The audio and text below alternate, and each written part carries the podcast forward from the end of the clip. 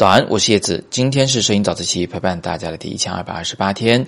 那今天呢，我想回答浩宇同学的提问。他问叶老师，由于光污染严重啊，城市生活很难拍到璀璨的星空。我听说呢，有一种专门以星空拍摄为主的相机，例如尼康 D 八幺零 A，能够更好的拍摄星空。请问这是什么原理？您觉得值得购买吗？呃，我不太推荐购买这个相机，尤其是对你这种情况。为什么呢？因为 D 八幺零 A 这个相机啊，它是所谓的天文机啊，呃，是拍天文为主的相机。你可以用它去拍，比如说星云，它会特别合适，因为它很容易拍到那种呃星云里的红色的那种呃红外线啊，近红外线。它是什么原理呢？也很简单，因为普通的相机啊都是以眼睛为基准的。我们说一台相机颜色准不准，通常都是以它是否接近人眼的观感为判断标准的，也就是说，一台相机它拍出来照片呢，越接近于人眼所看到的效果，我们就会认为这个相机的色彩呢很准。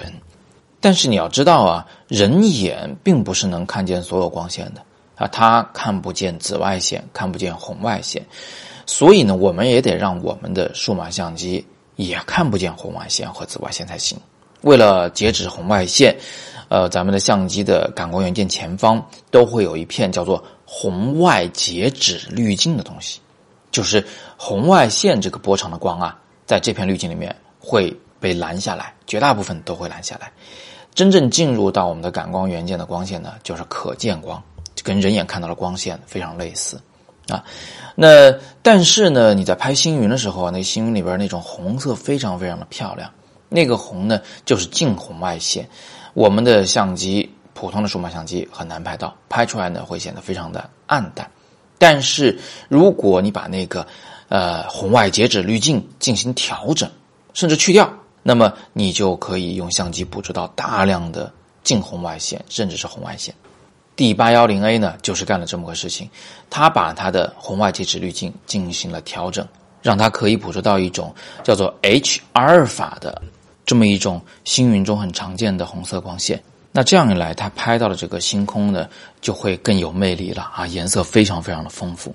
那么尼康 D 八幺零 A 的这个对 H 阿尔法光线的捕捉的能力呢，比起它的普通版本 D 八幺零来说呢，是提高了四倍啊，这就是它的一个最重要的特点。啊，当然了，啊，它也是有很高的像素的啊，这一点呢也非常有利于拍星空。但是为什么我依然不建议你购买它呢？原因是你不是呃这个专业的星空的摄影师，你没有必要为它去专门去添置一个器材。这种器材呢，它有一个弱点，就是如果你用它去拍一些这个近红外光比较多的这么一种场景的时候，你会发现整个画面其实都会偏一种红色。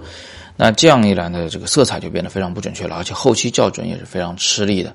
而且你问这个问题的出发点是在于说城市里边的光污染重啊，那这一点呢，其实跟 D 八幺零所擅长的捕捉这个特定的光波其实是完全不搭嘎的。这两件事儿不是一件事儿。